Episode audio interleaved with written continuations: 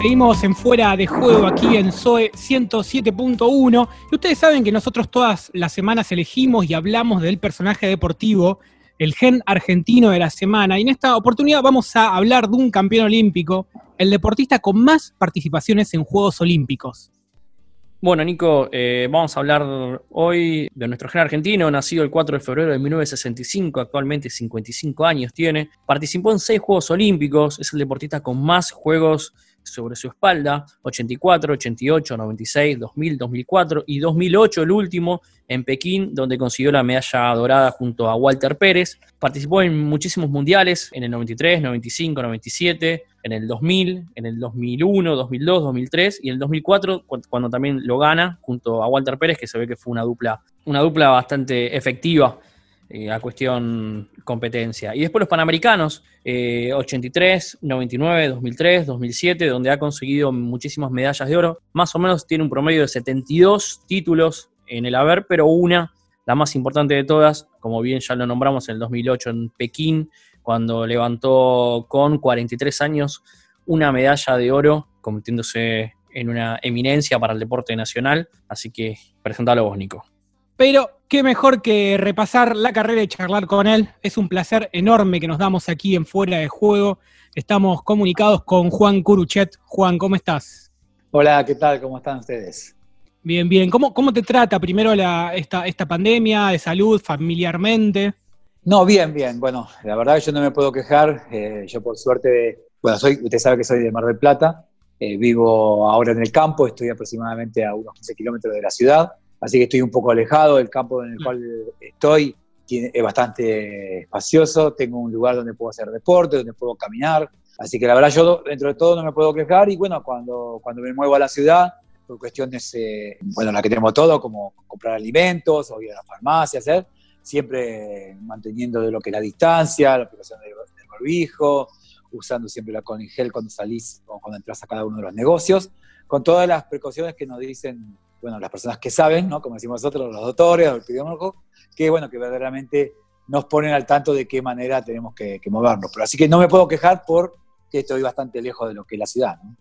Juan, indudablemente sos una de las personas, de, las más importantes deportistas argentinos, ¿no? Esto que hablamos mm. de participaste en seis Juegos Olímpicos, ganaste una medalla de oro en el 2008. ¿Qué sentís cuando ves tu carrera, ¿no? Y ves estos hitos?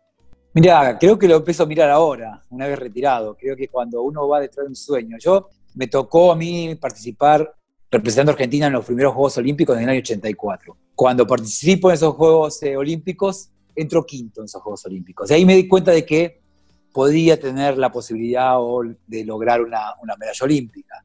Bueno, y empecé a perseguir ese sueño. Eh, detrás de perseguir ese sueño, lo que yo no sabía que iba a tener que esperar 24 años en lograrlo. Pasaron seis Juegos Olímpicos y en el 2008 lo logré. Lo que quiero decir con esto es que estuve muy ocupado detrás de un gran sueño. Siempre a mí me gusta hablar de los sueños, porque fui un gran soñador desde que tengo 15 años, cuando subí por primera vez arriba la bicicleta, y empecé a soñar con cosas grandes. Yo siempre digo a los jóvenes o a aquellos que tienen un sueño, de soñar en algo grande, porque puede pasar que no todos logremos el gran sueño, como me pasó a mí, pero sí, eh, yendo detrás de ese sueño, te va a pasar lo que me pasó a mí si no habría logrado la medalla olímpica. Gané 74 medallas internacionales, pero por perseguir ese gran sueño logré 73 medallas.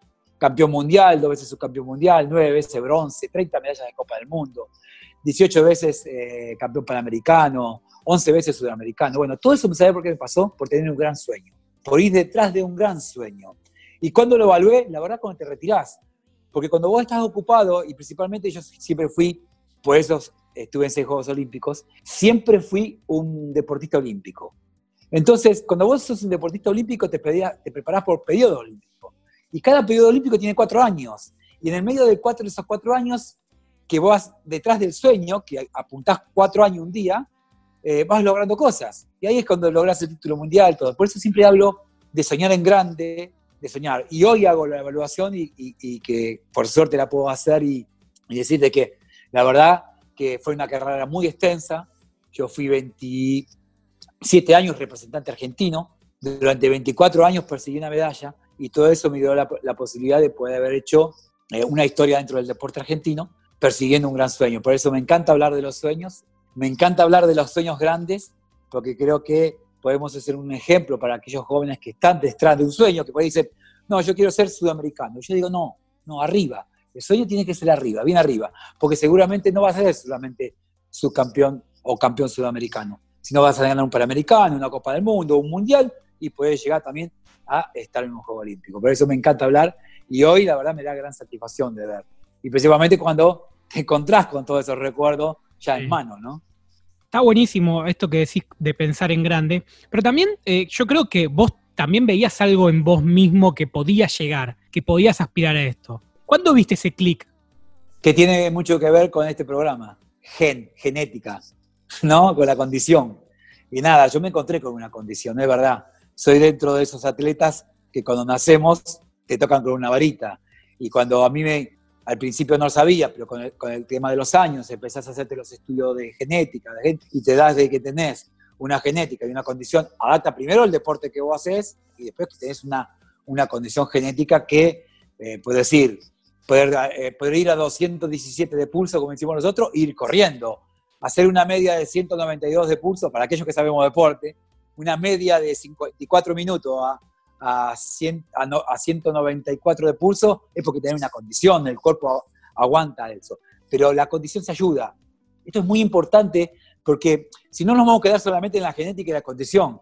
Y la genética y la, condición hay que saber trabajarla. ¿Y cómo la, cómo la trabajás? Con la inteligencia. Por eso es muy importante, si vos tenés una condición, tenés una genética y vos te das cuenta que la tenés para el deporte, es muy importante que empieces a trabajar la cabeza, lo que yo digo, la inteligencia. ¿Sabes por qué? Porque con la inteligencia vas a manejar la genética. Porque vos podés tener toda la genética y toda la condición. Como hemos visto cantidad de deportistas con grandes condiciones que quedan a mitad de camino. ¿Sabes por qué quedan a mitad de camino? Porque hay que usar la inteligencia. La cabeza es la que mueve, mueve tu gen, lo que mueve tu condición, lo que mueve a vos la posibilidad de poder decirle a qué hora te tenés que levantarte, a qué hora tenés que cortarte, a qué hora tenés que alimentarte. Para que esa genética funcione, vos tenés que usar la inteligencia para poder utilizarla. Por eso, a medida que vas creciendo, es muy importante ir conociendo, es ir conociendo tu físico, ir conociéndote vos mismo para que esa condición que vos tenés la puedas usar en los momentos más importantes ¿no? de tu carrera deportiva. Ya que hablas de, la cabeza, ¿no? Y es algo que quería, quería tocar en la charla de hoy. ¿Cómo afecta a los deportistas ahora que van a competir en los Juegos Olímpicos del año que viene este parate, esta situación, a los deportistas argentinos mentalmente? usando la mentalidad que tiene el atleta, la, mentalidad de la superación, de saber que este es un momento de reprogramación, que sabes que no es un tiempo perdido cuando vos tenés a un año los Juegos Olímpicos. Entonces, ¿qué tenés que hacer? Reprogramar tu preparación. Es verdad que esto no solamente afectó a, los argentinos, afectó al, mundo, esto fue, global.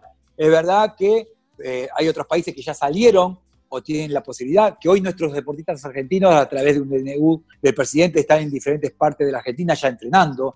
A ver, mira, lo más importante es que cuando vos te pasa algo o te pasa esto, que es algo nuevo, en este periodo de preparación uses tu mentalidad para reprogramarte, saber de qué esto va a pasar primero y prepararte para el día uno.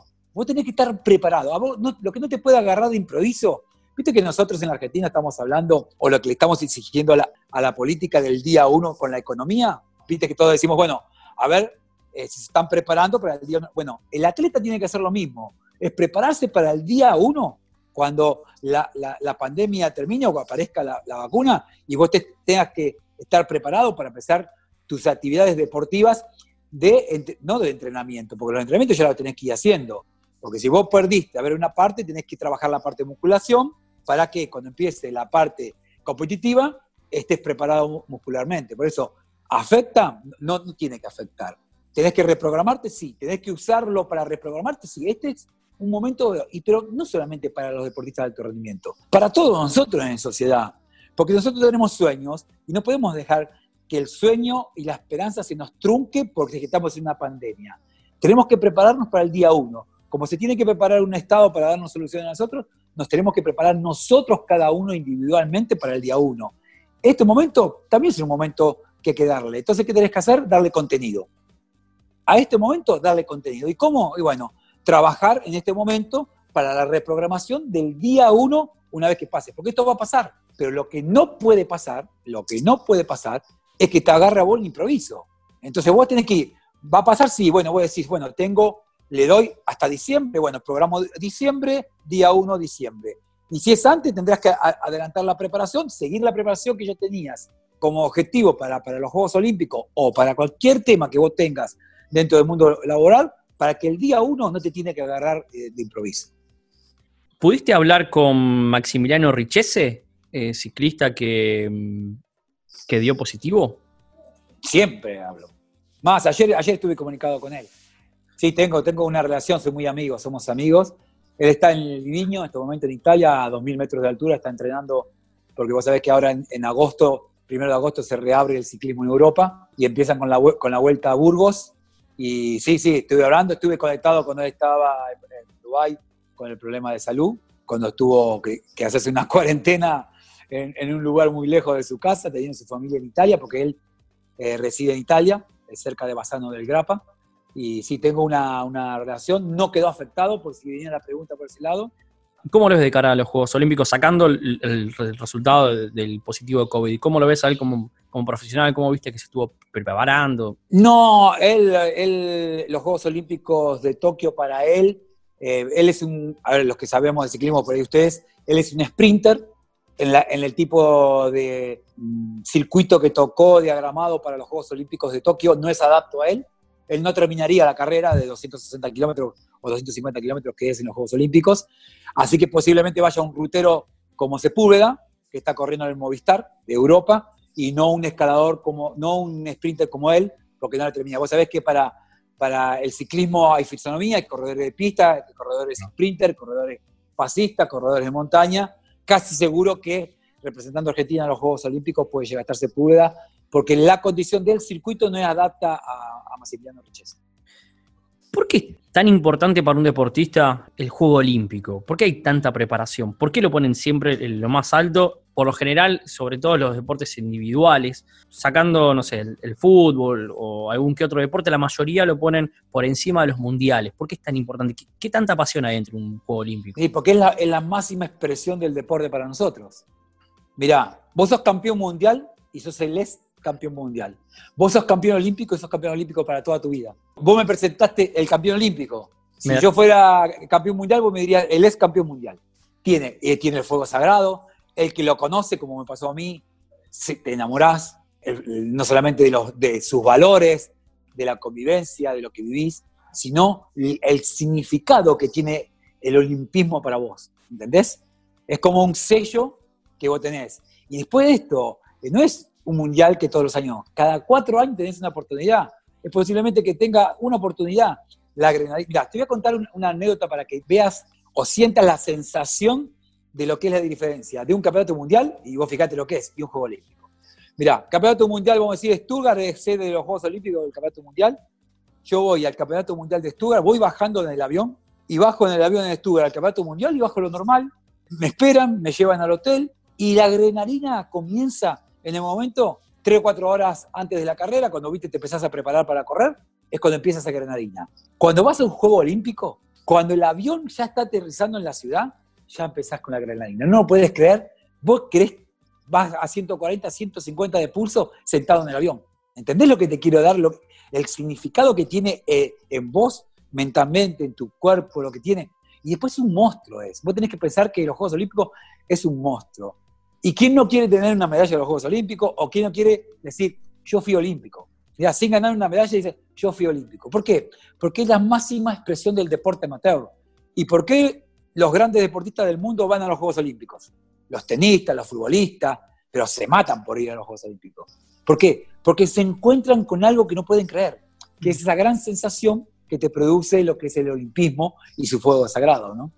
Siempre se cuenta la historia de que Messi se le plantó, por así decirlo, a Guardiola para poder ir a los Juegos Olímpicos en el Barcelona. Él quería ir, él quería ir, porque quería vivir lo que era un Juego Olímpico. Y bueno, consiguió el permiso porque Guardiola no quería saber nada con que esté eh, practicando el fútbol en, otro tipo de torneo que no sea la liga local. Sí, sí, no, yo tengo la suerte. Yo di la vuelta olímpica con Messi, con Agüero, con, con varios, porque cuando Argentina gana la medalla de oro en los Juegos Olímpicos, yo lo fui a ver con Maradona, con Diego.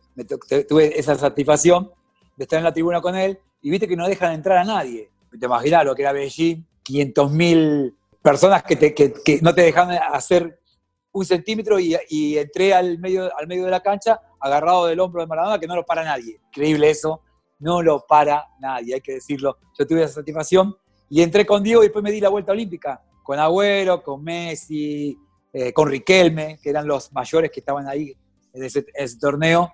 Y sí, y te das cuenta eh, eh, lo que sentía en ese momento. Yo lo, te lo puedo decir porque me di la vuelta olímpica con ellos y me di cuenta de, de lo que sentía, tipos que tienen todo, que ya títulos a nivel no mundiales, porque no son campeones mundiales, pero sí campeones olímpicos, pero bueno, te das cuenta de lo que, lo que sentían ellos como, como deportista. Ahí te digo, como deportista, ¿no? La sensación de lograr una medalla olímpica.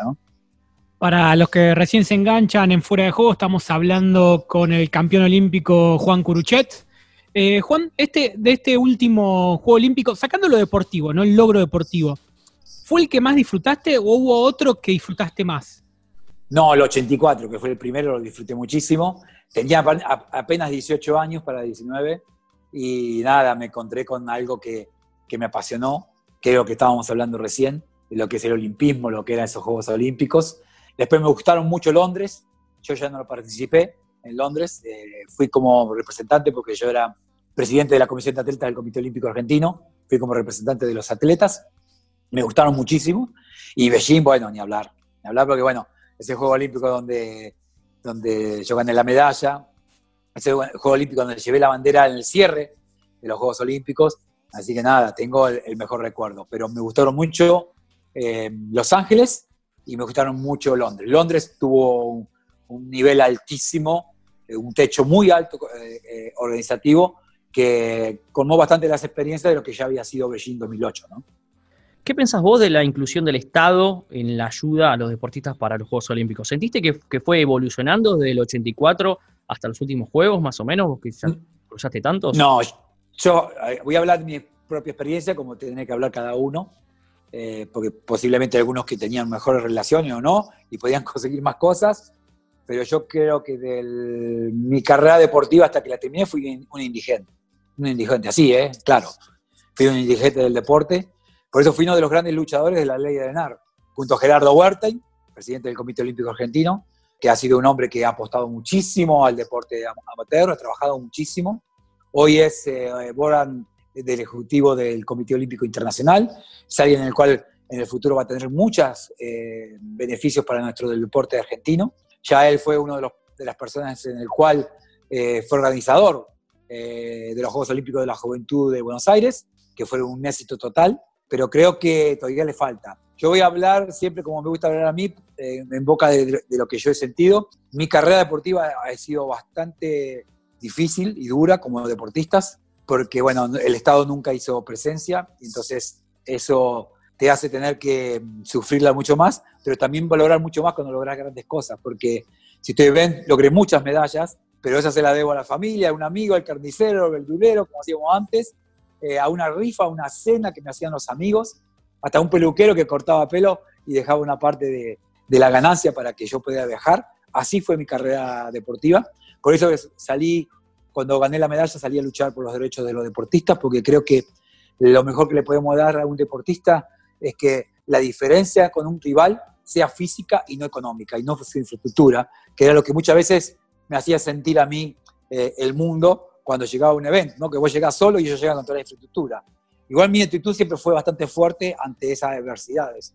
Pero creo que todavía falta muchísimo. Creo que el deporte argentino tiene la pirámide al revés, porque tenemos bien a los deportistas de alto rendimiento por el ENAR, que tienen la posibilidad de tener una obra social, de tener una beca y tener una programación a cuatro años. Pero creo que la base del deporte argentino, que es donde están todas las instituciones deportivas, donde están las federaciones, donde está el inicio, la escuelita de barrio, la escuelita de barrio de, ciclismo, de básquet, de fútbol, viste que hoy hay muchísimas escuelitas, eso es la base. Esa base está desfinanciada totalmente y eso es lo que hace más duro llegar. Por eso creo que la pirámide se gira en el momento en el cual vos tenés mal la base del deporte. Por eso lo que le falta al Estado o, al Estado o a todos los estados que han pasado es hacer un fortalecimiento mucho más fuerte en lo que es la base del deporte de Argentina. Y vos te das cuenta de que no hay un gran interés de la parte política por el tema de las bases del deporte, porque si vos ves Cuando hace un debate, no está. ¿Viste? No está, no está el deporte. Eh, cuando eligen, no eligen lo mejor que necesita la Argentina para que lleve adelante eh, las riendas del deporte argentino. Entonces, tiene muchas eh, dificultades en las bases que eso no hace que el deporte de nosotros tenga un gran recambio. Por eso nosotros tenemos una gran problemática ahí abajo, ¿no?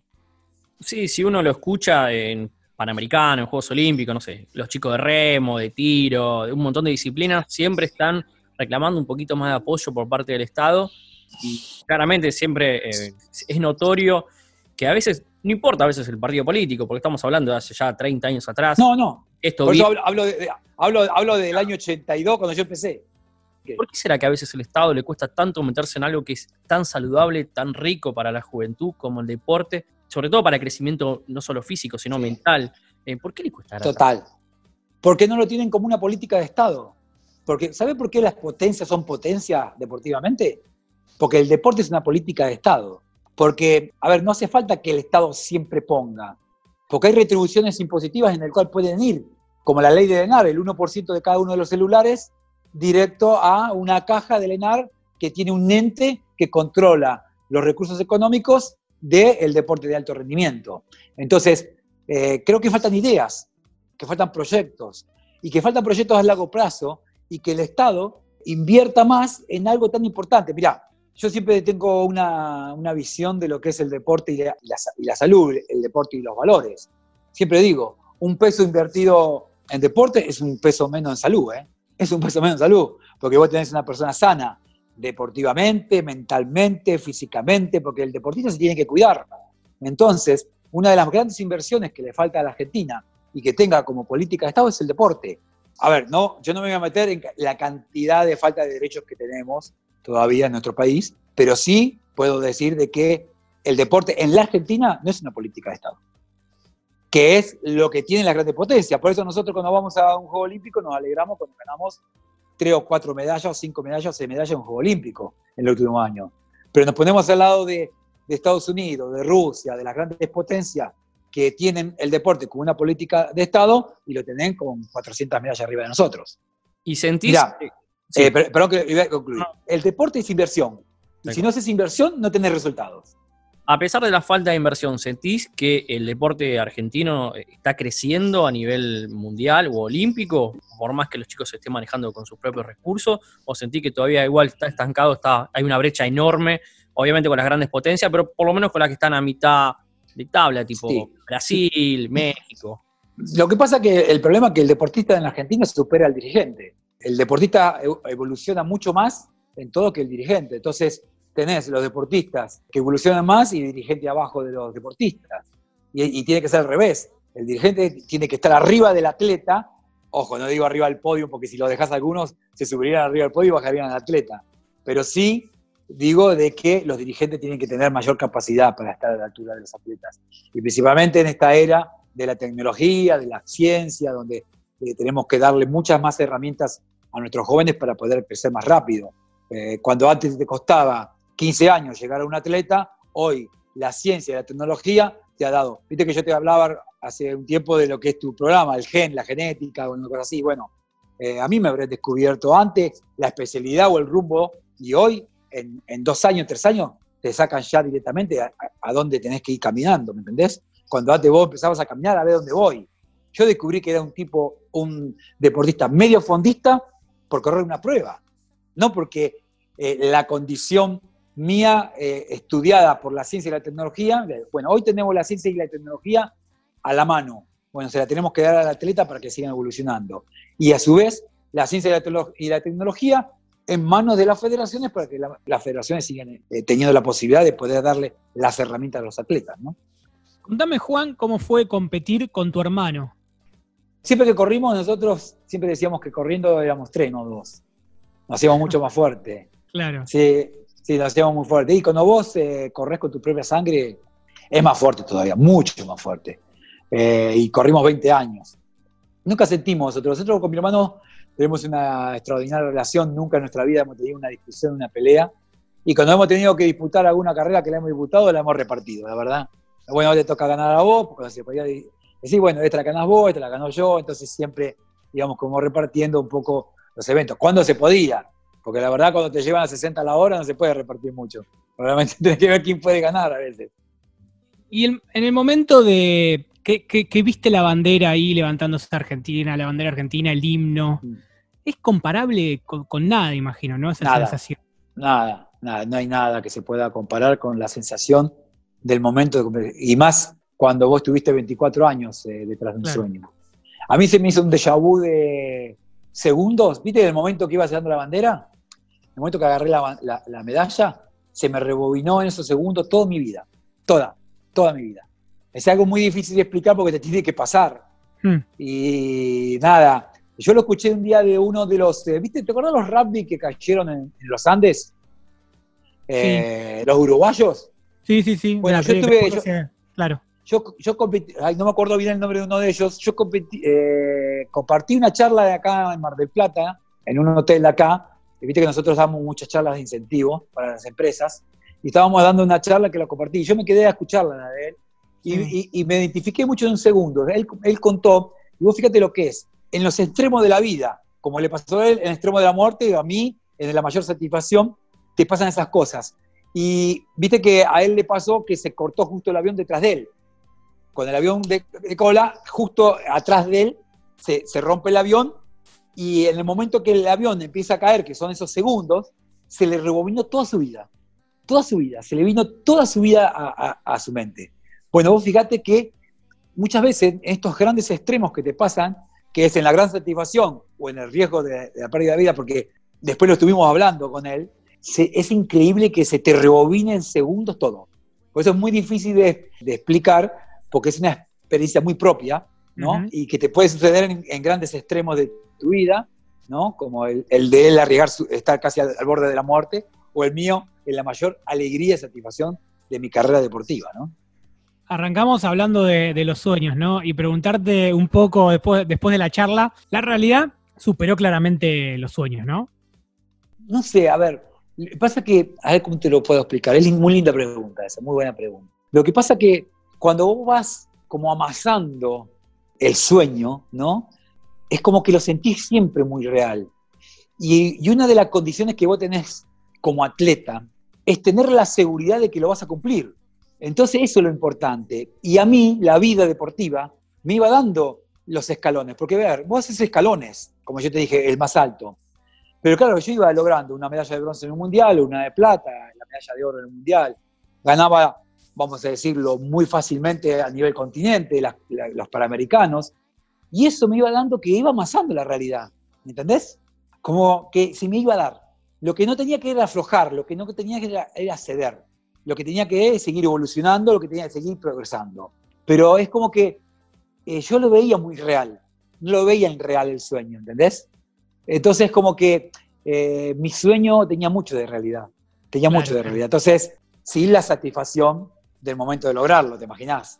Por eso cuando ustedes ven algunas imágenes que ven la emoción de cuando agarro una medalla, todo, porque bueno, no se puede describir las sensaciones que tenía en ese momento, pero como que nunca dudé. Y yo creo que ese es un gran mensaje que también me encanta dar.